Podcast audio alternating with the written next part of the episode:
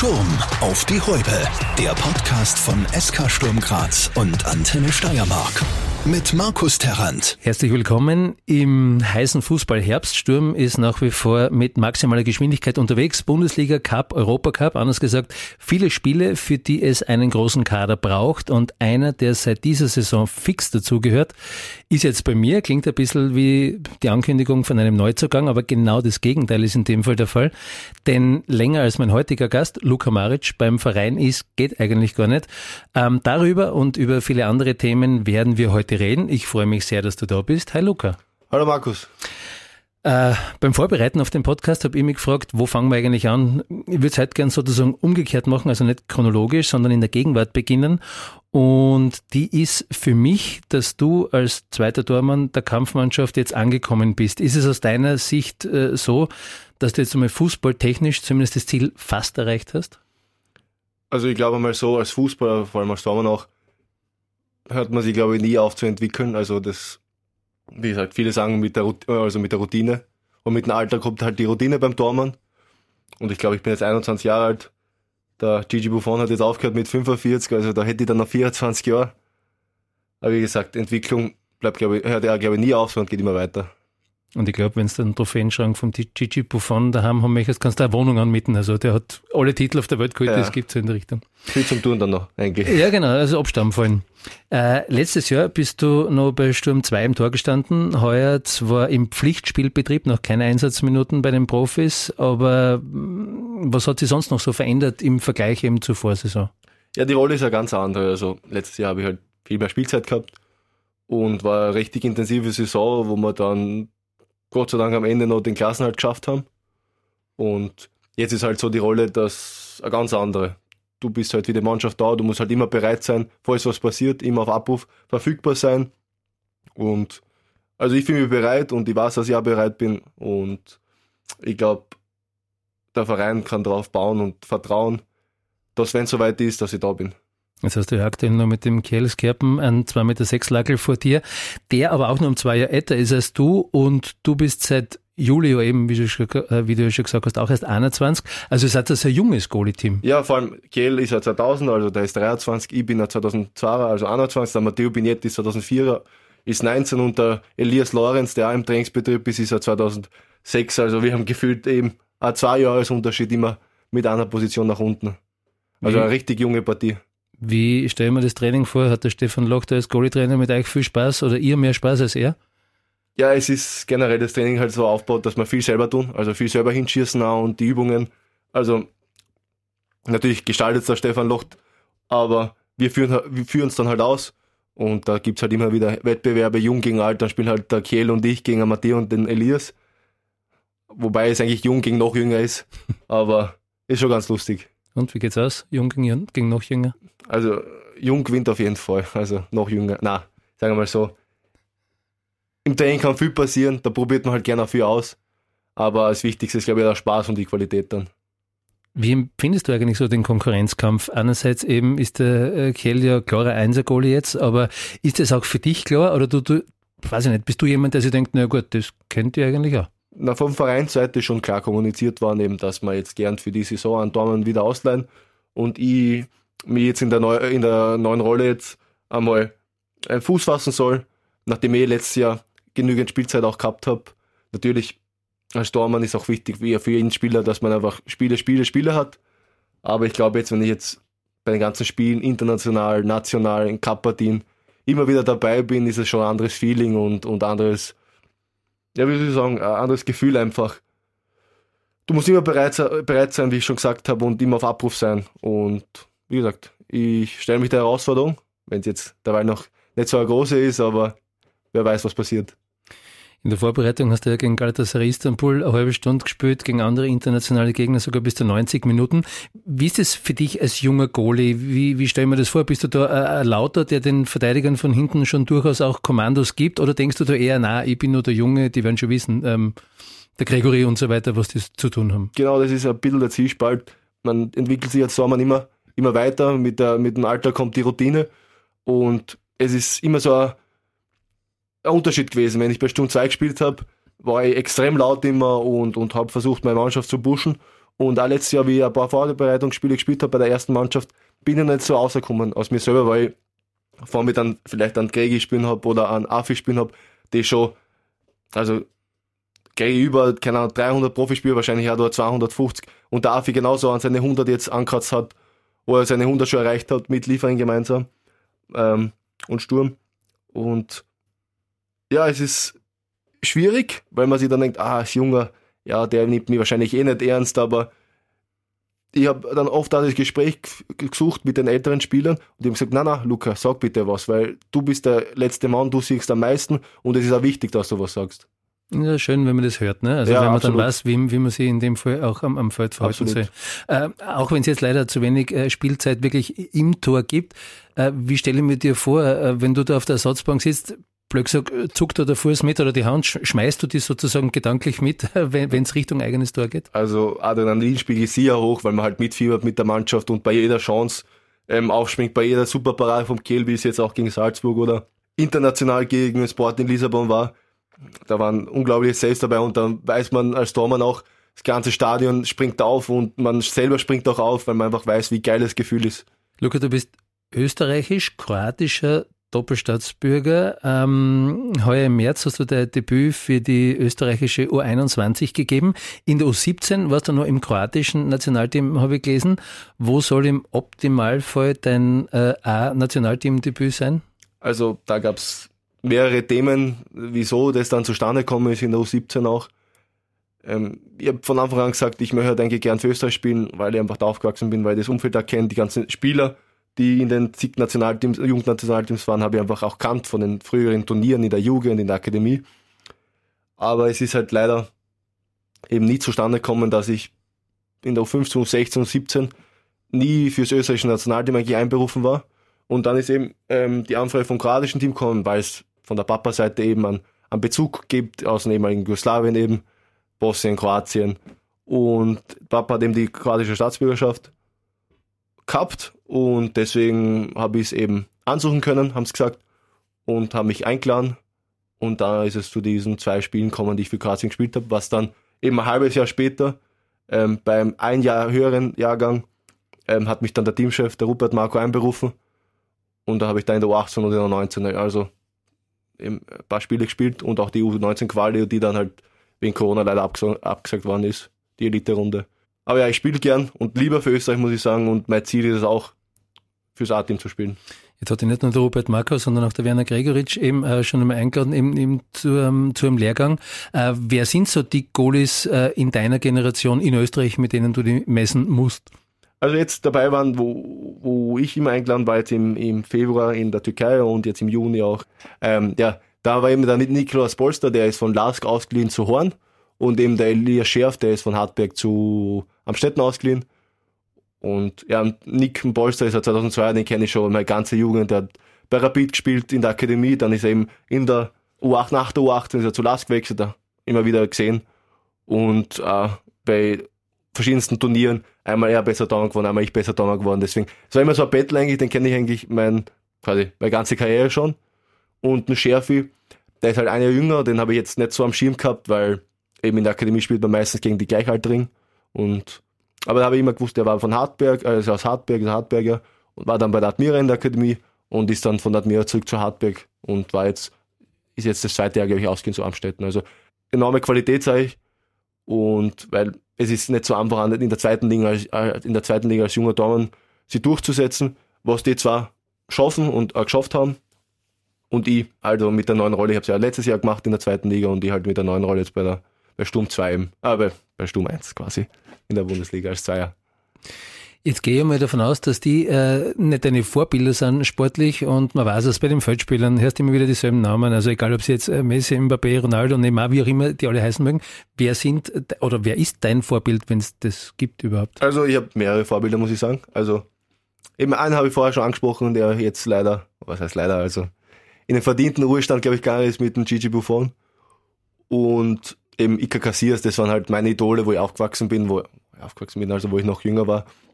Ähm, war immer wieder cool, wenn die einmal gegeneinander gespielt haben, international jetzt bei Länderspielen oder auch äh, wenn Real gegen Juventus gespielt hat. Die, das waren eigentlich meine Lieblingsspiele, wenn die zwei aufeinandertreffen sind. Und natürlich äh, eine große Rolle auch äh, Christian Gratze. Also den habe ich meine ganze Kindheit halt live gesehen, jeden Tag. Und noch ein Sturmtormann, äh, noch ein Sturmtormann muss ich erwähnen. Das ist der Peppi Schickelgruber. Der hat mir meine ersten Dormanhandschuhe geschenkt. Und so ist überhaupt das alles ins, ins Laufen kommen, eben mit dem Dormann sein wo der Papa jetzt nicht so der große Fan davon war? Da, darauf kommen wir gleich okay, noch, ja. äh, möchte, möchte sowieso noch, noch zu sprechen kommen, weil du hast ja definitiv auch fußballerisches Talent. Ich darf an der Stelle vielleicht ein bisschen aus dem Nähkästchen plaudern, weil du und mein Sohn, der Fabio, ihr habt ja praktisch die ganze Jugend gemeinsam ja. bei Sturm durchgekickt und ich habe damals natürlich auch das eine oder andere Mal auch ähm, dich als absolut talentierten äh, Feldspieler gesehen. War das also jemals Thema für dich, als, weiß nicht, Zehner-Stürmer irgendwie als Offensiver durchzustarten? Also, ich, ich muss sagen, wie gesagt, die Geschichte habe ich schon ein paar Mal erzählt, aber ich erzähle es gerne noch einmal. Da gab es einmal ein Mannschaftsfoto in der U7 und damals der Trainer, der ähm, Hannes Sitzam, hat mal zwei Adressen hochgehalten, einmal die Nummer 10, einmal die Nummer 1. Und ich habe rein intuitiv das, was man einfach wahrscheinlich war es die Farbe, weil, blau, weil es ein blaues Dress war. Na, ähm, ich habe dann die intuitiv ähm, die Nummer 1 geschnappt, weil ja, Dormann ist halt, glaube ich, was Besonderes. Und dann war ja ein Mannschaftsfoto als Dormann oben und die Mama hat mich dann abgeholt und das noch gesehen und dann ruft sie den Papa im Auto an und sagt so, du, der Luca hat ähm, gerade das Dormann-Dress genommen. Was hat er genommen? Ja, das Dormann-Dress hat er genommen. Wieso? Na, das gibt's nicht. Na, und ja, es war ein langer Prozess, mit dem er sich hat abfinden müssen, der Papa. Weil Aber er der Meinung war, dass die Stürmer mehr Geld verdienen oder, oder was auch immer. Nein, er hat mich, ähm, er hat mir immer eigentlich, er hat gesagt, am rechten Flügel, weil, also, ich bin jetzt nicht der langsamste und habe schon einen gewissen Speed. Hat er mir halt gesehen und meine Flanken quasi, was er damals schon gesehen, ich weiß nicht, ob man das mit sechs Jahren schon so gut erkennen kann, aber ja, ich habe hin, hin und wieder trotzdem meine ganze Jugend Laufzeit, also von der U7 bis U14 immer wieder am Feld gespielt und gerne am Feld gespielt, aber trotzdem hat es mich immer mehr ins Tor verzogen, muss ich sagen. Hättest du eigentlich einen Plan B gehabt? Also ich meine, jetzt bist du Fußballprofi geworden, aber hättest du irgendwie den Plan B gegeben überhaupt in deinem Hinterkopf irgendwo? Also ja, schulisch habe ich halt die Ausbildung in Park Monsberg eben da, an deiner Studie, das ist ja 500 Meter, sage ich mal, entfernt. Und da war ja fünfjähriger Zweig eben für Leistungssportler, da hat man jetzt keine Zusatzausbildung gemacht, aber hat man verschiedenste mentale ähm, Kompetenzscheine gemacht oder auch ähm, so Trainerkurse absolviert. Und aber trotzdem primär war schon der Fokus, dass man es doch schafft und probiert als Fußballer. Ich sage mal so, ich habe es jetzt einmal geschafft, in den Profikader von Sturm Graz zu kommen. Ich verdiene quasi meinen Lebensunterhalt damit, aber ich bin noch nicht am ähm, Ziel angelangt und natürlich Plan B. Also ich habe mir jetzt auch schon überlegt, die letzten zwei Jahre, drei Jahre, zwei, drei Jahre nach der Matur, ob ich jetzt anfange, was zu studieren. Aber ich muss sagen, ich bin ein bisschen faul, was das angeht. Aber was mich sehr interessieren würde, ähm, sollte es aus irgendwelchen Gründen nicht funktionieren, wäre natürlich ein Lehramtsstudium, muss ich sagen. Aus meiner Sicht kann ich das sagen, wenn gar nichts funktioniert zum Radio, kannst du immer gehen. Das okay. ist der Beweis bei mir. Weil so viel redet oder was? Oder? Ja, genau okay. auch. Ja. Schaut nicht, also beim Radio äh, zu reden. Ähm, weil wir schon dabei sind, ich habe es ja ganz zu Beginn schon einmal angehen lassen, du bist schon ewig bei Sturm in dem Fall und da hast du ja schon im Prinzip eine kleine Ankündigung gemacht, sogar schon bevor es überhaupt sportlich in, in der U7 damals losgegangen ist. Ähm, du warst einfach schon immer in Messendorf. Ja, ich war wirklich immer in Messendorf, weil meine Eltern haben die Wohnung in Messendorf gehabt. Und ja, 2002 geboren und bis vor, bis letzten August war ich ähm, Resident. Also das war mein Resident quasi. Residenz, nicht Resident, Residenz hast du, oder? Du warst der Präsident Prä der Residenz. ja. Präsident, der Präsident ist der Papa, verstehe. Ja, stimmt. Ja.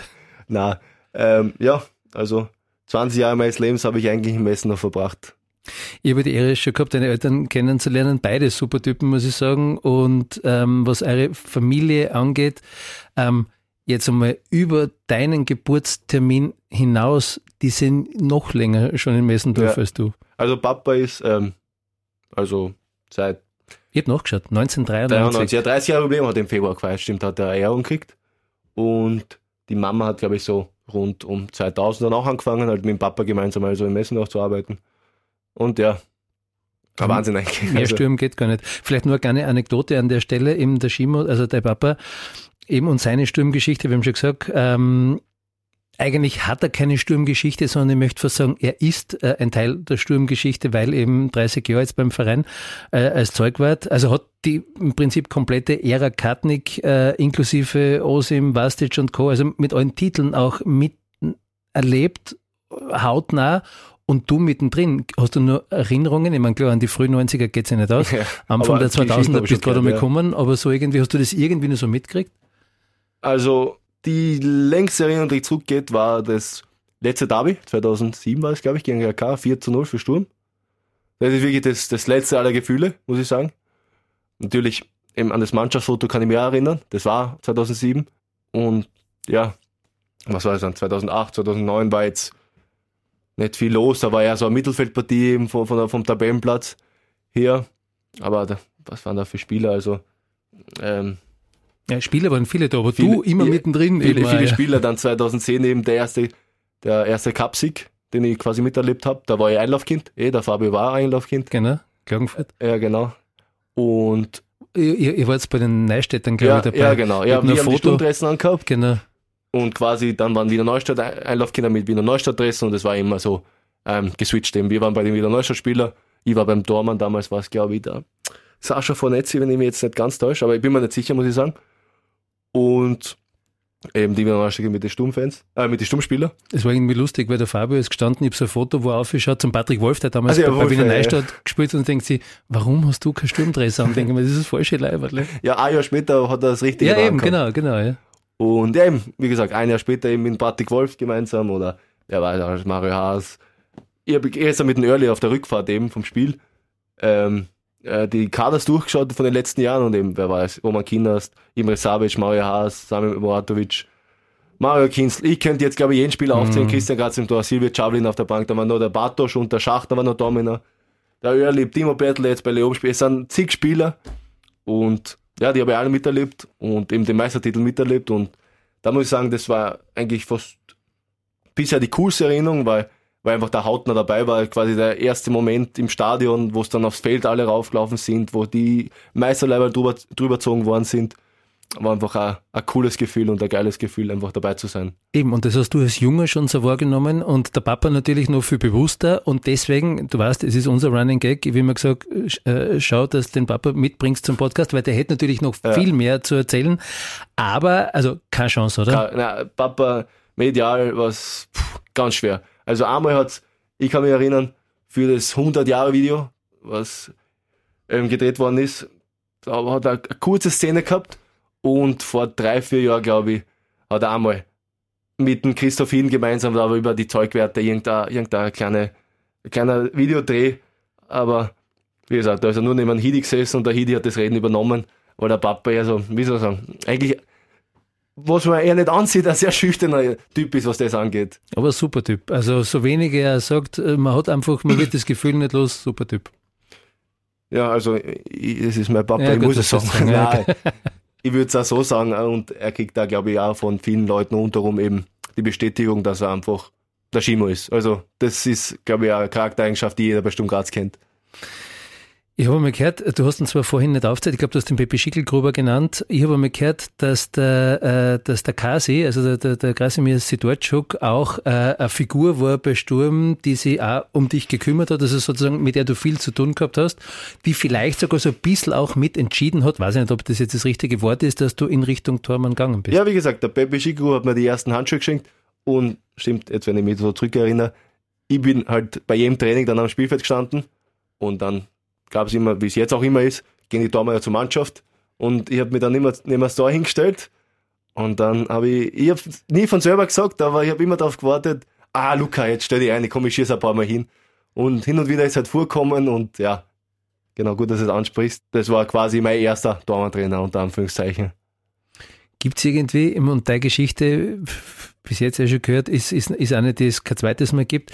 Ähm, gibt es irgendwie diese Geschichten, wo du sagst, die werden, das hat sich irgendwie so einbrennt, das wird egal, wo ich irgendwann vielleicht einmal spielen werde oder sein werde, das wird irgendwie, das hat sich sozusagen eingebrannt für die Ewigkeit?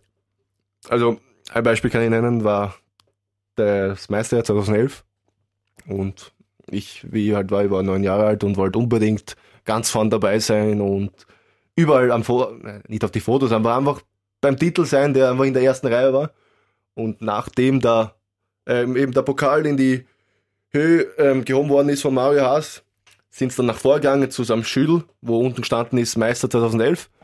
Und ich habe mich da in die erste Reihe durchzwängt und bin dann direkt beim Pokal gesessen, äh, Pokal gestanden und dann auf einmal gemerkt, dass von hinten immer mehr andruckt wird und dann immer näher am Boden war.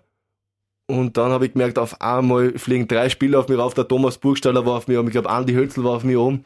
Und ich habe wirklich fast keine Luft mehr gekriegt. Und dann Mario Kinzel und der Samuel Muratovic haben mich rausgezogen und quasi, kann man so sagen, vom Ersticken bewahrt, weil also die Luft war sehr knapp, muss ich sagen. Aber ist es, ähm, ich, ich, kann mich nämlich nicht mehr erinnern, aber ich bitte mir ein, auf irgendeinem, ich nenne es einmal offiziellen Foto, ähm, dann war es vielleicht eh das, das Meisterfoto 2011, wo du mit drauf bist, sozusagen als der, der, der kleine Luca, der irgendwie, keine Ahnung, da mit drauf geflutscht ist aufs Foto? Ja, es, es gab auch beim ersten Cupsieger Foto, wo wir ähm, am Balkon bei der Nord Nordtribüne, also Nordtribüne, also beim Fansektor, bei Nordkurve gefeiert haben. Da gibt es ein Foto, wo ich im Pokal sitze und eben bei der Meisterfeier gibt's, wo der Mario Haas den Pokal in die, in die Höhe hebt, bin ich auf Papas Schultern gesessen. Und daneben gibt's auch, man sieht mich zwar nicht gut, weil da das Drauffallen auf mich schon begonnen hat. Ähm, da war der Thomas Buchstaller ober mir, ober mir drüber. Der Burger ist kein kleiner, gell? Ja, also, ja. beim Hölzi hätte ich gesagt, okay, der ist. Nein, Thomas Buchstaller. Und ja, Buchstaller war bei dem Spiel leider gesperrt und ist halt im VIP gesessen. Äh, und hat das Spiel halt vom VIP, wie soll ich sagen, verfolgt und ein paar Cola hat er getrunken halt und deswegen war das Gleichgewichtsgefühl wahrscheinlich nicht mehr das Beste. Ja, Cola ist gefährlich, ja. Deswegen, aber ja, genau, da gibt es auch ein Foto eben, wo ich, wie gesagt, mein, mein, mein Blut, mein Kopf sieht man, mein Haar, aber mein Gesicht sieht man nicht mehr, weil ich schon im Vorwärtsfallen war. Das sind natürlich alles so eben Sturmmomente, die einfach äh, gekommen sind, um zu bleiben. Kannst du dir eigentlich vorstellen, irgendwann einmal nicht mehr bestimmt zu kicken? Also wie es der Lauf eines Fußballers einfach ähm, hergibt. Man kann nicht auf Zwang irgendwas versuchen. Also wenn es einmal nicht mehr passt, dann passt nicht mehr. Also ich habe mir schon selber als Ziel gesetzt, dass ich Profi werden will. Mein größter Traum ist natürlich, dass ich Profi bei Sturm Graz bin. Bin ich zum Teil schon, aber ich möchte halt quasi Einser-Dauern bei Sturm Graz werden. Und ich bin sehr, ich glaube, ich bin in dem Ziel sehr nah, aber es ist trotzdem ein Stück Arbeit noch. Und eben, man muss dann den richtigen Zeitpunkt schon finden, wo man dann quasi einen Cut setzt und dann sagt, na, leider geht's nicht mehr. Man versucht so anders. Vielleicht kann man da in seiner Rolle aufsteigen und, und zu seinen Einsätzen kommen und sich dort weiterentwickeln. Und wenn man einmal von Sturm weggeht, heißt es aber nicht, dass man nicht zugehen kann zu Sturm Graz und dann trotzdem vor der Nordkurve aufgerufen wird und äh, ein Spiel spielt. Gibt es eigentlich so, und das ist jetzt so, äh, weiß ich nicht, wenn du die Augen zumachst und davon träumst, gibt es den Verein, jetzt hast du zwei heute schon genannt, mit, mit Juventus und Real, sind das auch so Vereine, wo du sagst, also bei dem Verein spielen, wo der Gigi mal gespielt hat, das wäre schon was? Wie gesagt, mein größter Traum, muss ich ehrlich sagen, also in einer Fußballkarriere gibt es Schritt für Schritt und es gibt einmal äh, Höhen und Tiefen. Wie gesagt, mein erster großer Traum ist eben für Sturm Graz. Wenn ich, glaube wenn ich für Sturm Graz Profi da, äh, werde und da eine super Saison, super Saison spiele, dann hilft es natürlich für meinen Weg weiter. Und ich habe immer schon gesagt, so Italien oder Spanien, das sind eigentlich die meine zwei Lieblingsligen, muss ich sagen. Aber jetzt aktuell, und du hast einen Vertrag bis 2025, ist es das Ziel, wenn ich es richtig verstanden habe, Blinker raus und den langen Niederländer mal überholen irgendwo? Ob es diese so ist, es wurde klar kommuniziert und ich finde auch die Rolle, die ich jetzt habe, ist auch sehr wichtig auch für meine Entwicklung, dass ich eben, wie gesagt, bei jedem Spiel dabei bin und ich finde, das wäre jetzt das, das, der, der falsche, Herangehens, äh, falsche Herangehensweise, dass ich mir jetzt da irgendwie einsteige und jetzt auf Zwang und auf, auf, auf Druck irgendwie jetzt zum Einzeltaum mit daher herauskristallisiere. Wenn es soweit ist, ist es soweit und ich werde hart daran arbeiten. Also, und mehr kann ich nicht tun. Und man muss ja nicht alles verraten. Man kann auch Ziele haben, die man für sich behält. Ist absolut in Ordnung. Ich habe es schon gesagt, oder du ja auch, äh, du bist jetzt 21 Fußballprofi und hast natürlich äh, logischerweise sehr viel Zeit, die fürs Kicken draufgeht. Aber was machst du in der Zeit, die übrig bleibt? Zocken, Freundin kochen, fortgehen, Klavier spielen, keine Ahnung. Was, was machst du in deiner Freizeit? Schlafen, also das am ersten. Also viel Schlaf geht auch drauf. Aber das heißt, der Wecker und du ihr seid keine guten Freunde. Ja, doch, leid. muss ich sagen. Ich, also ich habe einen sehr lauten Wecker, das, das, das mag mein Freund nicht so. Der hat eher einen sehr leisen und, und, und stillen Wecker, der sich so leicht aufweckt. Ich habe gleich einen, einen Alarm, der, der meine Nachbarn glaube ich auch mit aufweckt. Aber ja, meistens haben wir in der Frühtraining, also ich stehe um 8.30 Uhr auf, 9.30 Uhr haben wir Treffpunkt. Ähm, ich wohne in der Stadt, also ich, so 15 Minuten, 20 Minuten kommt jeder, jeder auf den Verkehr drauf an. Bin ich dann in Messendorf, absolviere dort mein Training. Jetzt haben wir, heute war bis 13.30 Uhr im Training und dann meistens was essen, schlafen. Also ich bin, äh, ich habe sehr, also ich halte sehr gerne Mittagsschläfchen, wenn es die Zeit hergibt. Und eben, ich habe eine Freundin und wie du sagst, zocken ist halt auch so. Also Playstation spiele ich gern, aber oft bin ich jetzt mittlerweile schon smiert, weil ich älter werde. Nein. Nein. ähm, man macht halt andere Dinge, aber ich bin jetzt kein Netflix and Chill-Typ. Also eher die Playstation als wie Netflix. Jetzt wollen natürlich alle wissen, was du spielst auf der Playstation, die das hören. Ähm, ja, äh, also ich mit dem Fabio gemeinsam. Äh, meistens jetzt wieder 2K, also NBA, Basketball, das ist jetzt rausgekommen, das Spiel. Bin leider nicht so ein FIFA-Spieler, jetzt heißt EFC, das, ich weiß gar nicht. Ich bin jetzt zwar wieder in FIFA drin, aber es reizt mir jetzt auch nicht so, muss ich sagen, wenn ich es allein spiele. Und Rocket League ist auch ein guter Tipp. Autofußballspiel quasi, wie der Stefan Raab. Genau. Und so vergeht die Zeit, ne? Dann, dann also beim, beim Absolut, also wenn ich einschlafe am Nachmittag, dann schlafe ich wirklich lang. Also dann kann es sein, dass ich zwei Stunden bis drei Stunden schlafe. Also wenn ich mir keinen Wecker stelle. Und ja, dann ist meistens eh schon sechs oder so, dann isst man nochmal was, spielt vielleicht Playstation, telefoniert vielleicht mit der Freundin oder sieht die Freundin, ich weiß nicht. Und eben, vielleicht spielt man ein bisschen Playstation und dann geht man schon wieder schlafen.